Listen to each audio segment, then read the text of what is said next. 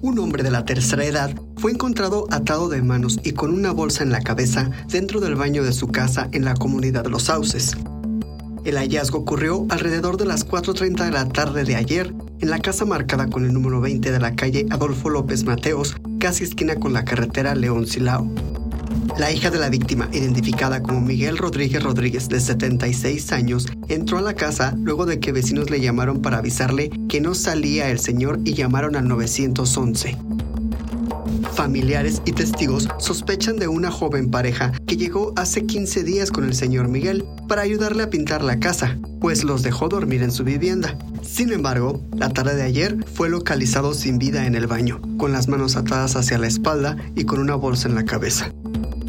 Oficiales de la Policía Municipal confirmaron el reporte, cerraron la casa con cinta amarilla y pidieron una ambulancia. Paramédicos de bomberos arribaron como protocolo solo para constatar que el señor Miguel no contaba con signos vitales. Dos paramédicos de protección civil y dos personas más resultaron lesionados tras un choque frontal entre una ambulancia y un auto en la colonia Los Ángeles. Al parecer, el conductor de la ambulancia iba en sentido contrario y hasta el momento se desconoce a qué servicio iba a atender. El hecho ocurrió minutos después de las 5 de la mañana de ayer en el Boulevard Francisco Villa, casi esquina con Vicente Valtierra.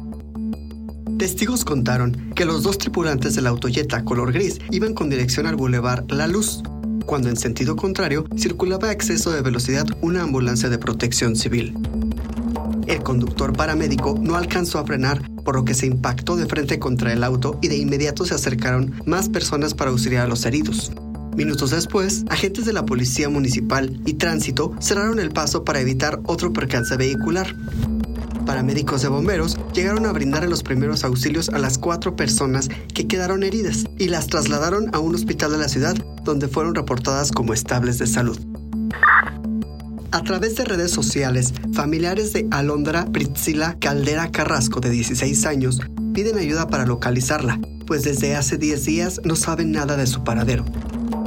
Hasta el momento, la dependencia que se encarga en la búsqueda de mujeres desaparecidas, Protocolo Alba Guanajuato, no ha emitido una alerta pese a que familiares ya interpusieron una denuncia ante el Ministerio Público. La menor Alondra es vecina de la colonia Brisas del Campestre y la última vez que la vieron fue desde el pasado domingo 11 de octubre.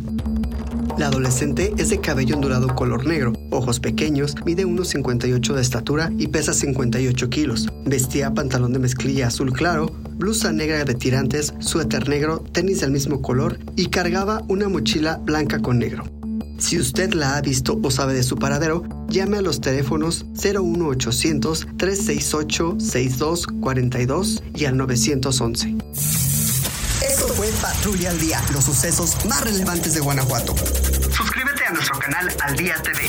Y recuerda, comienza ahí en tu día y compra tu periódico al día.